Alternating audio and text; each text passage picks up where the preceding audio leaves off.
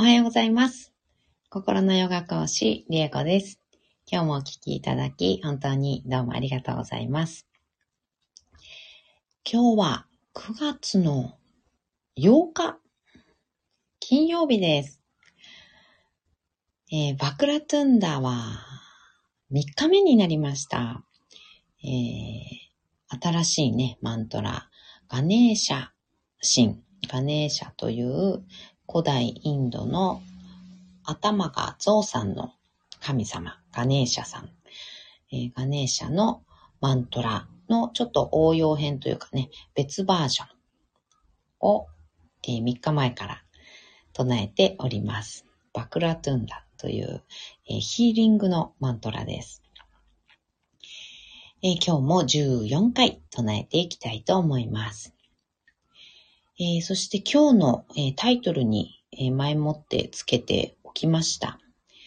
えー目の前に起きている目の前の現実は自分の意識の投影であるっていうね、えータイトルで今日お話ししようかなと思っております。えー常々ね、そういうお話、このチャンネルでは、えしているんですけれども、その周波数っていうのかな、周波数。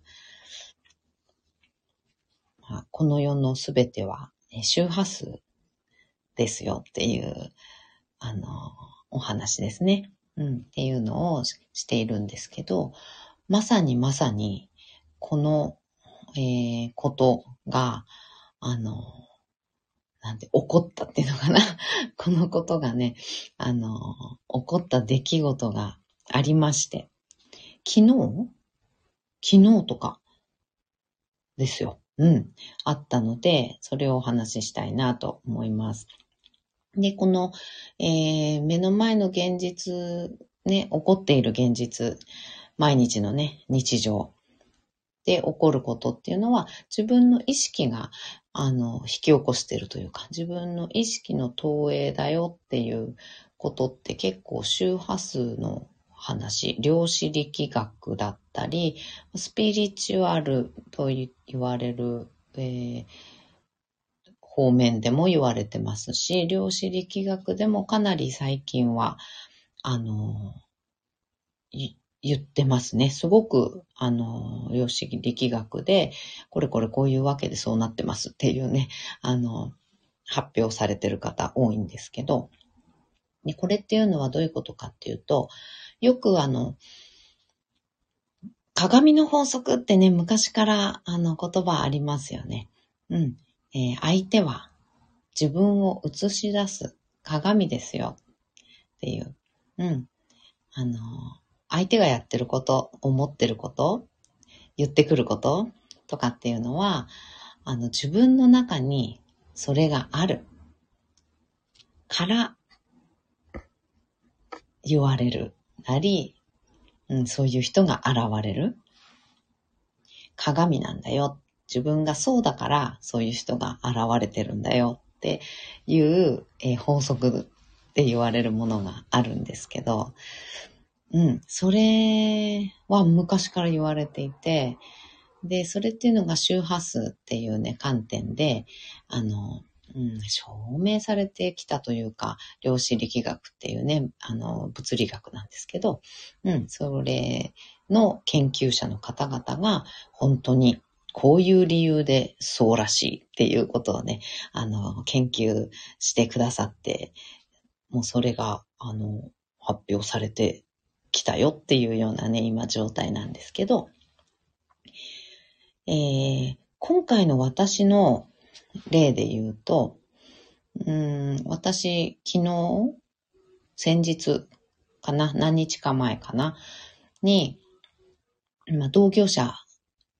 の、あの、生態の関係とかね、あの、の、うん、関係の方との、あの、関わりで、ああ、こういうふうに人から思われたくないなだからこうした方がいいなぁって思うことがあったんです。結構強く思ったんですよ。で、あの、こういうふうにしようって、こういうふうに思われたくないから、こういうふうにしようって実行したことがあったんです。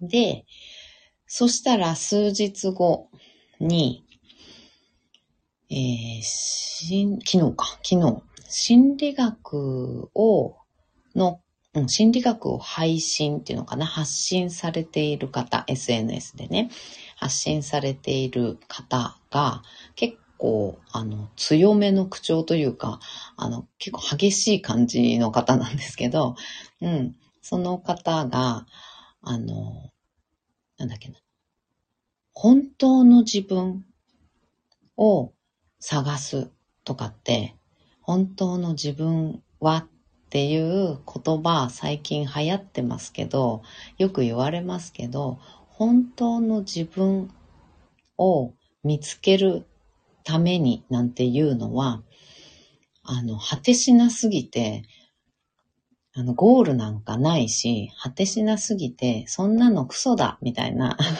ことをおっしゃって発信されている方がいらっしゃったんですよ。あの、結構ね、心理学を、の方なんですけどね、なんか結構激しめ、激しめっていうかかなり激しい感じの言い方だったり、言葉選びだったり、口調だったりするんですけど、うん。あの、最近流行ってるけど、本当の自分は、本当の自分を生きるとか、本当の自分を見つけるなんていうのは、あの、そんなのは、あの、果てしなすぎて、あの、クソなのに、なんでそういうふうに言われるのかっていうと、それはビジネスだからですよ。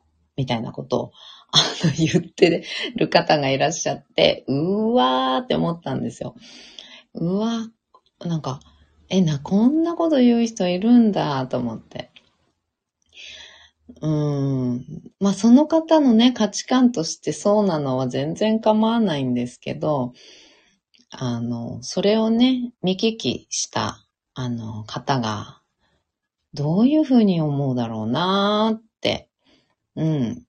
あの、本当の自分その真我っていうものをね、私は探求していくっていうことをこのチャンネルで、あの、お伝えしてるんですけど、で、それもね、もちろんね、ほんと今世、あの、今世、一生をかけて、あの、それを見つけ、生きていく、その繰り返しっていう感じかな。うん。突き詰め始めて、始めたら、まあ、キリがないんですけど、まあでも、なんていうのかな、ある程度、その、本当の自分っていうものを見つけるまでは、まあ、そこまで長くはかからないんですけど、そっからも探求の繰り返しですよっていうような風にね、あの、お伝えしていて、私だってまだまだ全然終わらなくて、どんどんどんどんそうやって探求していくのが楽しい。うん。っていう風にね、あの、まあ、常々話をしているんですね。このチャンネルで。うん、なので、まさにまさに、あの、最近そういう、あの、本当の自分とかっていうの流行って言う人いますけど、それってビジネスだから言うんですよ、みたいな、あの、その方はね、おっしゃっていたので、あの、真逆の価値観というのかななんだわかんない。な真逆っていうのとも違うのかもしれないけど、うん。まあ、とにかく、あの、悲しくなったんですよ。うん。悲しくなって、で、その方がね、そういうふうに思っている分には構わないけど、それを聞いた人、見聞きした人が、どう思うだろうって。ビジネスだからそういうふうに言ってるだけですよ。そんなの、あの、そんな考え方クソですよ。みたいな感じで言うことによって、あの、そういうふうに、あの、思ってしまって、あの、自分の本心であったり、本当の自分、自分の望みっていうところから、あの、目を背けてしまって、結局、目先のね、あの、なんていうのかな、心を癒しますみたいな感じの、うーん、なんていうんだろう。手法みたいな、うん。手法みたいなので、あの、を探し求めるっていうのかな？探し求め続けるだけの、その繰り返しみたいに、あの、なってしまう。根本的な解決にならないことをずっと繰り返してね、なんとかのワークとか言ってやったりとかね、うん、するだけになってしまう人が、あの、いっぱいになっちゃったら嫌だなって、そんな風に思われるの嫌だなってすごく思ったんですよ。で、ここで気づいたんです、私ね。最初に数日前に、ああ、こんな風に思われるの嫌だなだからこうしようって実行したこと、強く思ってね、実行したことありました。そしたら数日後に、はあ、こんなこと思われるの嫌だなって思うようなことが、出来事が起こったわけですよ。うん。こうやって、あの、引き寄せですね、これも。これも一種の引き寄せです。私が強く、こう思われるの嫌だなっていう意識を、周波数を発しました。そしたら、数日後に、同じ周波数を放っている出来事が起こるわけです。同じ周波数を放っているうん、まあ人だったり出来事。私にとっては、私の場合は出来事って感じかな。うん、出来事って感じ。で、それが目の前にそういう人が現れたりもするかもしれないし、うん。起こるんですね、そういうことがね。うん。で、私気づいて、うわー、わあ、私が数日前に発した周波数来た、みたいな感じだったんですよ。うん。だから、あのね、その人に矛先向きやすいですよね。うん。その、数日前だったら、その生態の同業者のあの、方の、まあ、行いだったり、何かによって、うわぁ、こう思われたくないなぁ、だからこういうふうにしといた方がいいなぁ、みたいな感じのことを思いました。そういう周波数を発しました。でそしたら、数日後に、それ、その放った周波数と同じ周波数が引き寄せられて、私の目の前に現れたわけなんですね。っていう物理作用なんだそうです。量子力学の方々とかね、あの、物理の、あの、専門の方々に言わせると、周波数、同じね、周波数帯とか、あの、似た周波数っていうのかなうん、のものっていうのは、引き寄せられる。引き寄せ合うっていうのかなっていうふうに言われてます。それは物理的にそうだそうです。うん。類は友を呼ぶとかっても言いますけどね。それはそういうことなんですけど、物理で説明すると。うん。なので、ただの物理だそうです。これはね、この現象、ただの物理です。なので、私がそうじゃない周波数を放っていればいいわけです。そういう出来事は起こらない。うん。で、にわかにちょっと信じがたいというかね、なん、え、本当にそうしたら、おそれ起こんないのって思われる方多いと思うんですけど、もちろん私もそう思ってたんです。うん。なんですけど、起こらないんですね。起こらないんです。私すごく実験してきました。なん、まあ何年もね。うん。何年も、その、うん、本当に起こるのか起こらないのかっていうのをね、あの、実験してきたんですけど、あの、やっぱりそういう周波数を放っていない時期っていうのは、あの、そういうこと起こんないんですよ。全然起こんなくて、今までこの何年もそういうこと起こってなかったんですよね。うん、なかったんですけど、私珍しくちょっと衝撃って、衝撃っていうか、うん、そうですね。なんかこう、会社のね、経営的な、あの、部分だったので、割と論理的な頭でね、あの、見聞きしていたのもあって、さあ、それはちょっと対策しないといけないな、みたいな、そういうちょっと左脳的なね、感じの頭で考えてたとこだったんですよ。なので、あの、こう、左脳的に判断して、うん、いたんですけど、うん。だから、そういう周波数を、あの、強く放ったんですよね、多分ね。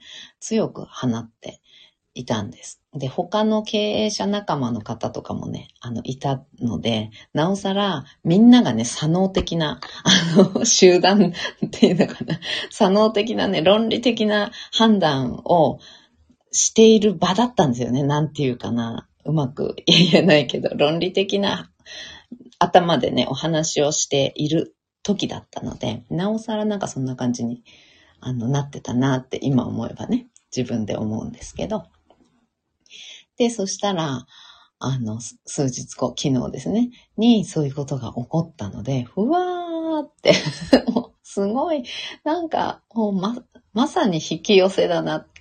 悪いもの引き寄せたみたいな感じ、うん、で思ったので、うん。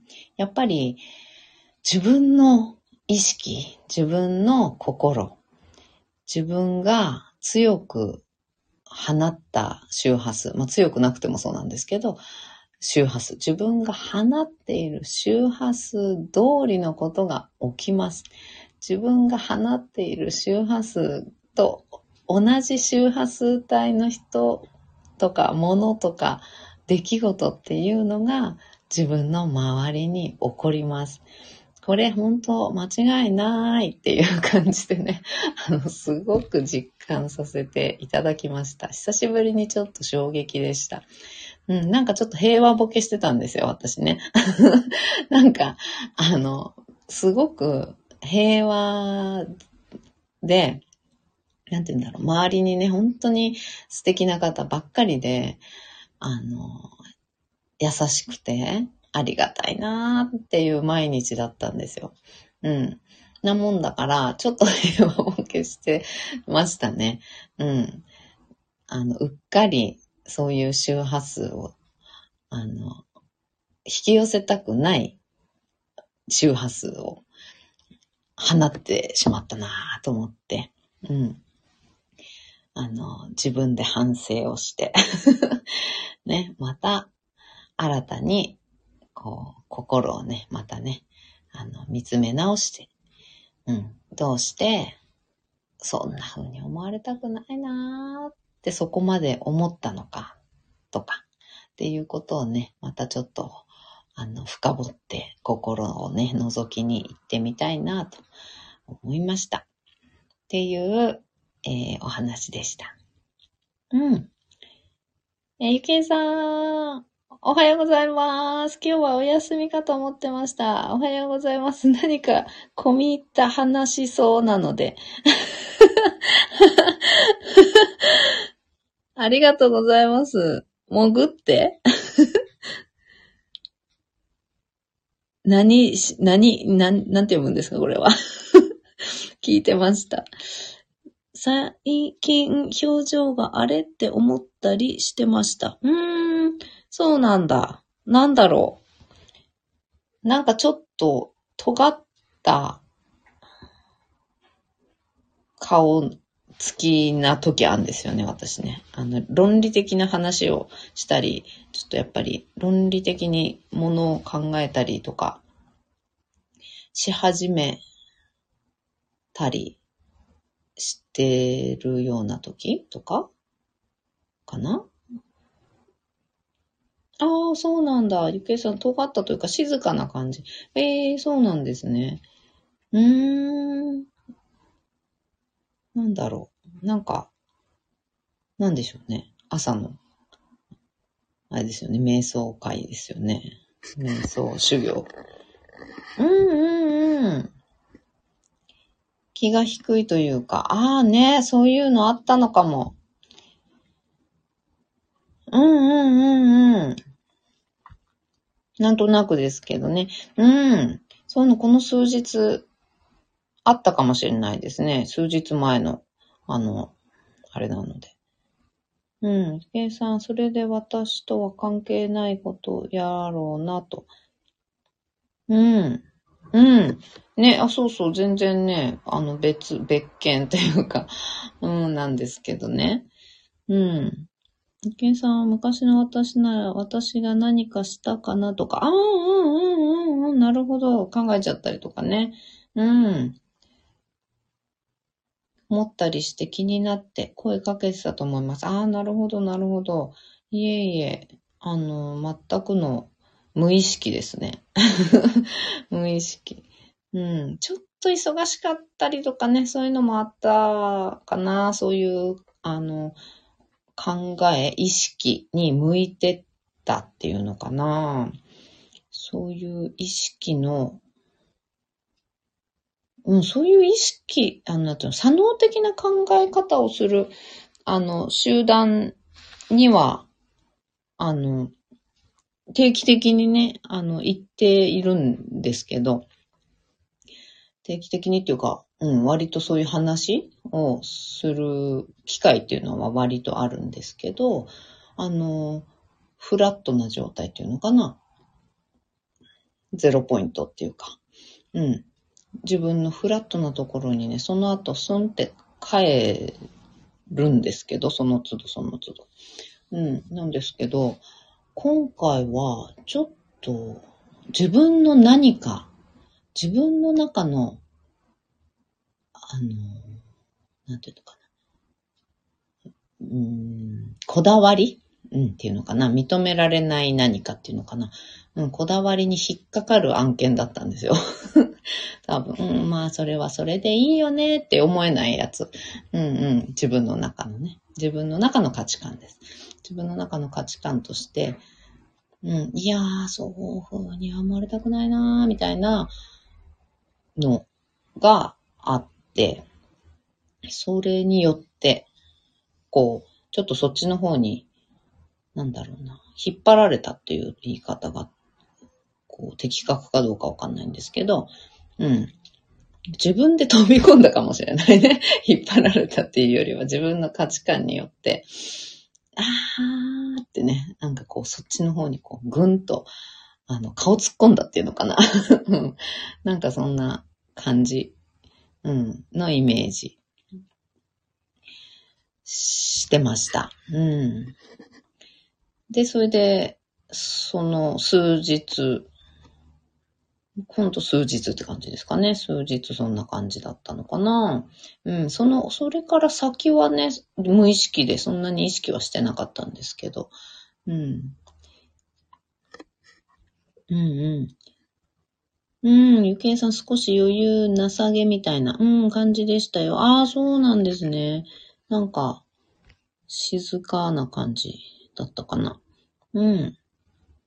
ケイさん、このライブ途中から聞いたので、また後でアーカイブで聞きますね。ありがとうございます。うん。ケイさん、飛び込んだのでしたかうん、飛び込んだかも。引っ張られたっていうよりは、うん、自分の強い価値観の部分に触れる、あの、お話だったの、案件というか、だったので、むむって 飛び込んだかもしれないですね。うん、そんな感じだったか。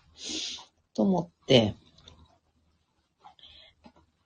いて、で、そしたら昨日のお話だったんで、あ、いかんいかん、いかんいかんとなったわけです。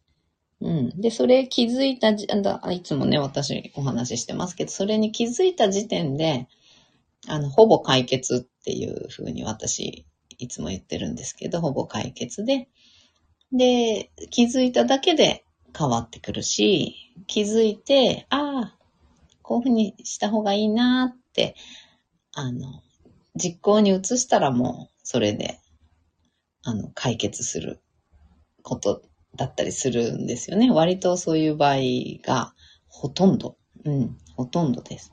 なので、私は、あの、き、昨日、昨日かな？昨日、うん、それを見て、最初、うわ、って思ったけど、あ、これは？っていう、私だって気づいたので、うん、あの、また変わるだろうなっていうふうに思ってます。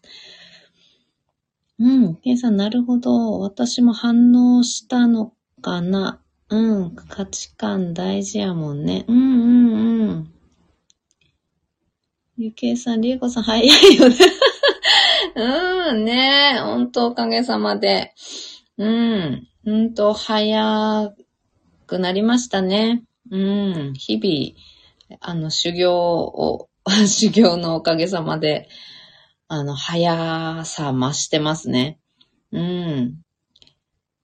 そう、思った最、その瞬間はね、あの、衝撃受けるんですよ。うん。わーって嫌だなって思うんだけど、もう次の瞬間、はって これはってなりますね。うんうん。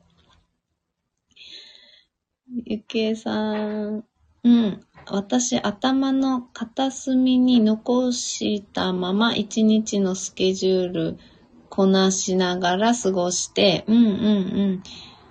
お風呂入ることに、やっと、うんうんうん、時かな。うん、お風呂入ってる時とかね。に、やっとはっとなるみたいな。うんうんうんうん。ね、本当お風呂、そういう場として本当いいですよね。お風呂って、あの、邪気を流すっても言うし、あの、一日ついちゃったね、あの邪気とかっていうのをお風呂って払ってくれるので、で、あとリラックスして、はーってね、うん、息吐くじゃないですか。うん。それで、こう全部がこうフラットに戻る瞬間だったりするんですよね、お風呂ってね、自然と。うん。その時にね、フラットな自分に戻れると、はって はぁってなるんですよね。うんうんうん。わかるわかる。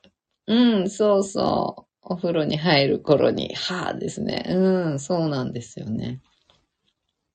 そう、お風呂ってすごいなって思いますね。アイディアも湧いたりするしね、お風呂ってね。うん。やっぱりあの、自分がフラットに戻る場所？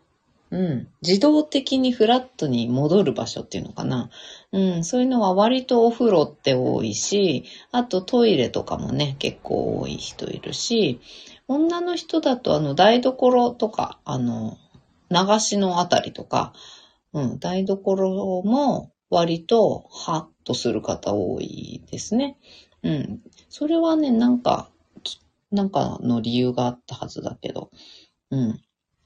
それはフラットに戻るというよりは、うーん、なんて言ったっけな。なんか女性は台所、男性はトイレとかって言ったりするんですよね。うん。ひとりさんが言ってたかな。うん。ひとりさんが言ってたかもしれない。うん。らしいです。だからトイレにこもりますよね、男性ってね。あの、今はあんまりないのかなわかんないけど。昔、お父さんとかってなんかトイレすごい、あの、こもって新聞読んでたりとかね、なんかね、そういうの、イメージありますけど。うん。トイレが、あの、フラットに戻れる場所なんですって。うんうん。まあ、女性は台所だったり、うん。あと、お風呂は本当結構誰しもお風呂ね、フラットに戻れますよね。うんうんうん。いくえさん、私運転中とかなりやすいのよ。うんうん、なるほどなるほど。運転中ね。うんうん。ああ、確かに確かに。はーっとなんか思いついたりとかね。うん、しやすいかも。ああ、なるほど。ゆきえさん、トランス状態に入りやすいそうですよ。なるほど。なるほど、なるほど。へえ、そうなんだ。それでこう、なんかスイ、スイッチ入るっていうか、ゾーンに入るっていうか、なんか、ね、そういう感じなんですかね。うーん。ケイさん、ほんでメモ忘れないようにしたいのに運転してるから到着した時忘れてたりする。わかる わかる。その場でね、思いついたのメモしたいけど、あーってなって、ちょっと信号で止まってからとか、なんか、とかね、到着してからとかって思ってる間に忘れますよね。うん、わかる。うん、ゆけいさん、いつもやる作業って落ち着くのかもですね。ね確かにそうですね。そうなのかも。リラックスしているときらしいですね。あと、あの、水場、水に関わるところも流れるからなのか。なんかそれは、なんだろう、引用語行的な観点なのかな。なんか、誰かが、なんか誰かが何かで言っていたような気がする。うん。そういうのもあるようですね。うん、落ち着くっていうの、水の力なのかなうん。うんうんうん。計算そうですよね。お寺さんとか近くに川あると良いそうですよね。ああ、やっぱりそうなんだ。そういうのがあるんですね。ええー、そうなんだ。うーん。その磁場的なことなんですかね。うーん。ね、いろいろあって楽しいですよね。こういうことを考え出すと。各方面でいろんなことが言われてて、で、それを知れば知るほど、どんどんいろんなものがつながってきて、わー、あれがこういうことか、みたいな、これとつながってるんだってね。それが楽しいですよね、またね。うん、ゆけんさん、あ、深く話すと、サビ系？行くのでやめますね。サビ？サビ系って何ですか？あ、スピね。ごめんごめん。はい。うん、スピ系ね。うん、そう。はい、そうですよね。ほんとそうですね。そう。深く話すと、いろんなことがスピ系につながるんですよね。うん。ほんと、ほんとそうですね。そう思います。体のことだってなんだって深く話すと、やっぱりスピ系になっちゃうんですよね。うーん、ミケンさん、バータさんが。いやいやいや、大丈夫です。そんなに上がってません。うん。としてもそこへ行ってしまう。うん。そうそう、そうなんですよ。どこから入っても、その方面に行くっていうね。あの、うん。のありますよね。本当に。数学、理数系から言っても、体のね、体育会系から言っても、うん。あと音楽とかね、そういった方々、あの、この間お話しさせていただいた方、あの、音楽やられてる方、あとはオペラとか、えー、歌手の方っていうのかな？うん、とか、楽器弾かれる方とかも、あの、呼吸とか、うん、そういうものに左右されるので、やっぱり呼吸法だったり、瞑想だったり、発声っていうところで、あの、その方ね、マントラ唱えてるっていうふうにおっしゃってたし、うん、やっぱりね、突き詰めるとね、そこに行くっていうね、そこにたどり着いていくっていうね、面白いですよね。うん、本当に歌歌うのも、声とか、声って喉で出すだけじゃないじゃないですか、やっぱり突き詰めるとね。うん。だその響きだったり、自分の体を楽器にするようにして、自分の体全部から声を出すみたいなところに行き、それで、響きだったり、そうすると、響くっていうのは結局振動なので、周波数だってなって、みたいな 感じで、結局、あのマントラを唱え出すっていうことになったりとか、するみたいですよ。その方はそういうふうにおっしゃってました。うん。ね、なんかすごいですよね。うん、ゆけいさん、音楽な。うん、すごい浄化力だそうですね。ねえほんとそうですよね。あのね、音差とか、ね、ヒーリングのね、音を鳴らす楽器っていうのかな、たくさんありますけど、あの、浄化力すごい高いみたいですよね。あの、振動、響き、うん、音の響きとかヒーリング作用とかね、そういうのあるっていうふうに言うから、やっぱりね、CD とかも出てますしね、アルファーファガーとかね、あのなんとか、なん、500、あの、ヘルツの音楽が脳に癒しを与えるとかね、なんかそういう感じの CD とかね。うんうんうんうん。うん。はい、ゆきえさん、神戸の震災の時、亡くなった方々を癒すために、オーケストラコンサートを開いた時、ものすごい感謝している亡くなった方々が見える人は見えたそうです。えー、そうなんだ。へー。そうなんだね。癒しになるんだ。ね、お寺の、あの、お寺とか、あの、ぶ、なんだっけ、あの、お経をあげてる時の鐘とかもね、そうですしね。うん。ゆきえさん、うん、その時の指揮者忘れましたけど、泣いておられました。ねえ、いや、本当にね、見える人には本当に見えるから、あの、すごいことになってるのってわかるんですよね、実際ね。うん。すごいね。うん、ゆけいさん528。あ、すごい細かく知ってる。一桁台まで。528Hz ですね。そうなんですね。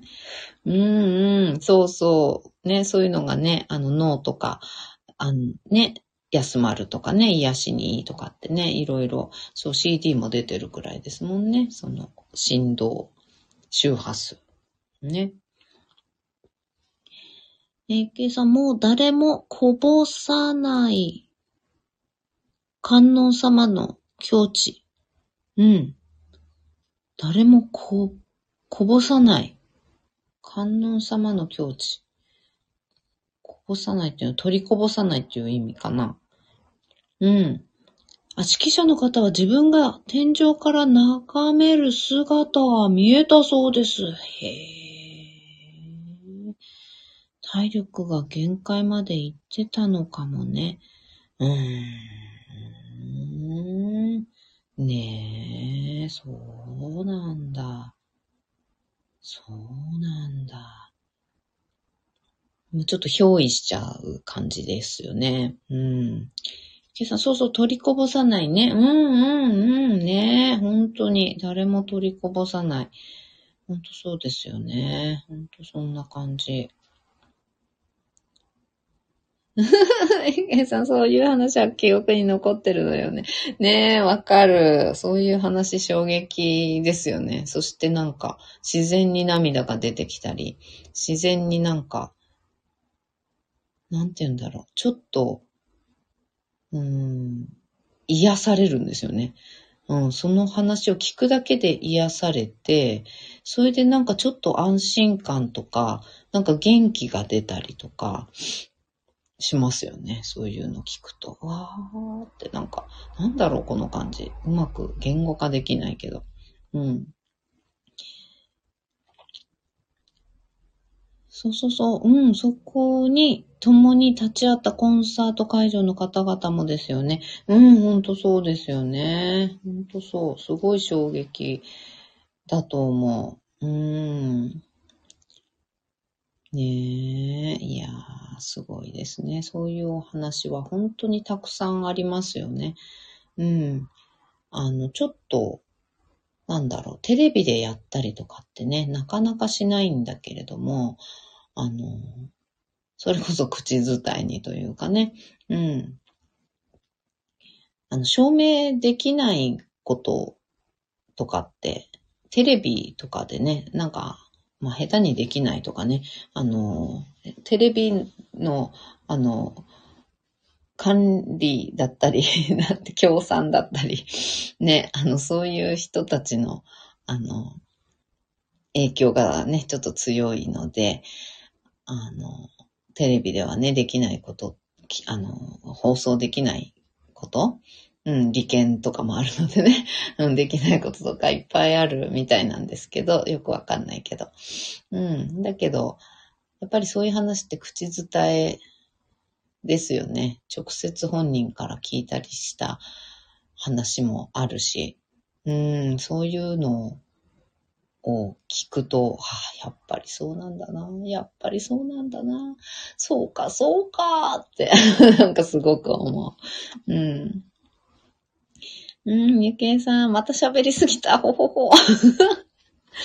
大変大変。また今日、あれですよ。唱えてなかったですよ、まだね。危ない危ない。また喋りすぎてしまうので、えー、そろそろ、あの、マントラね、唱えていきたいと思います。えー、座を見つけていきましょう。骨盤を立てて、背骨を自由に、背骨空に向かって伸ばしていくイメージです。背骨の一番てっぺんに頭を乗せます。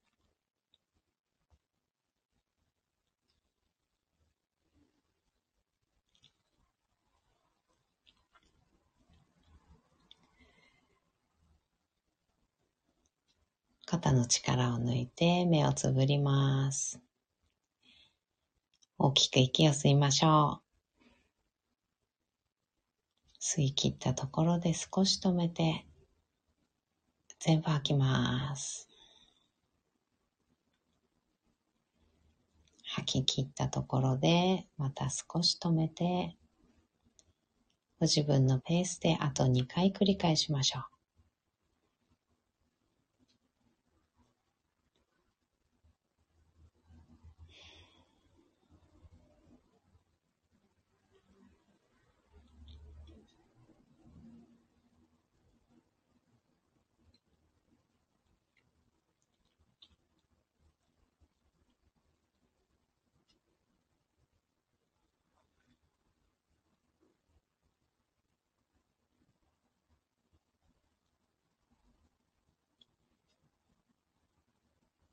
吐き切ったらいつもの呼吸に戻します。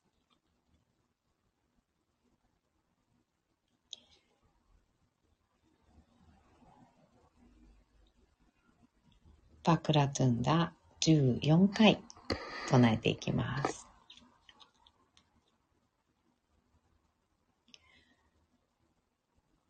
オー Vakratundaya Bhakratundaya Hum Om Bhakratundaya Hum Om Bhakratundaya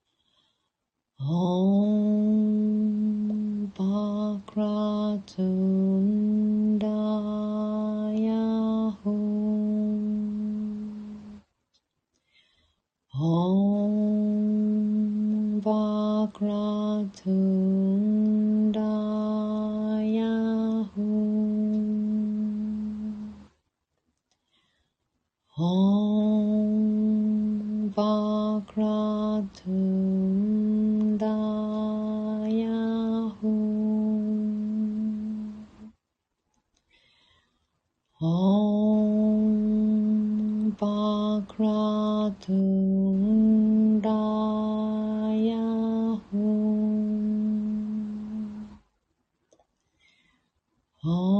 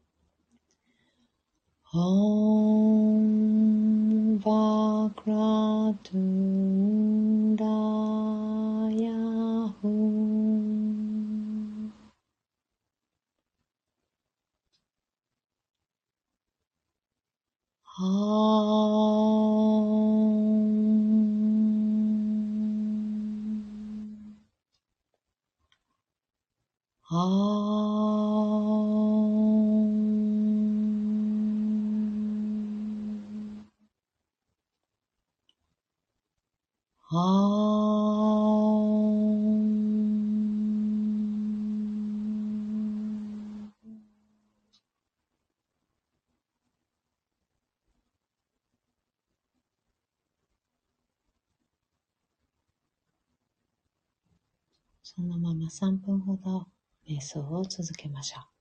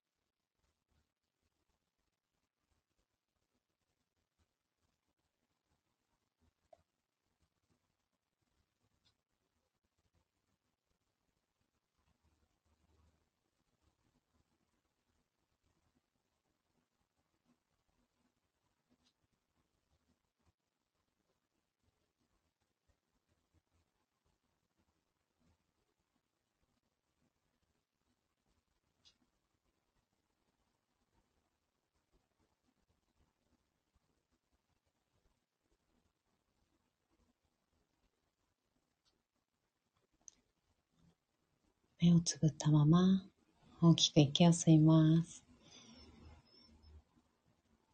吸い切ったところで少し止めて全部吐きましょう。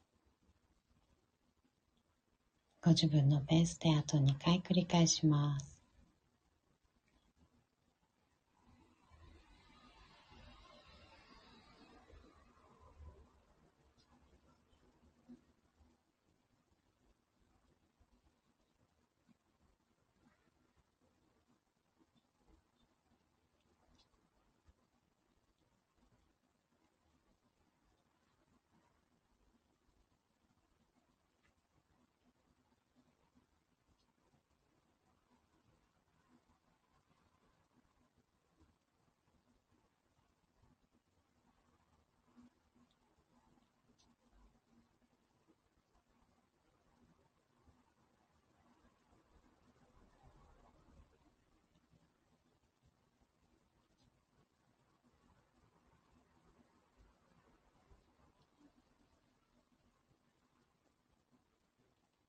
吐き切ったら少しずつまぶたを開いて、目が光に慣れてから、そっと開けていきましょう。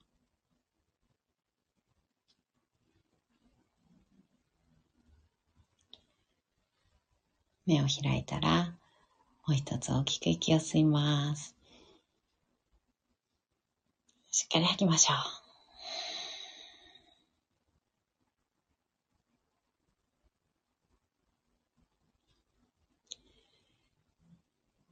はい。今日もお聴きいただき、本当にどうもありがとうございました。えー、今日もね、一緒にシンガーを生きていきましょう。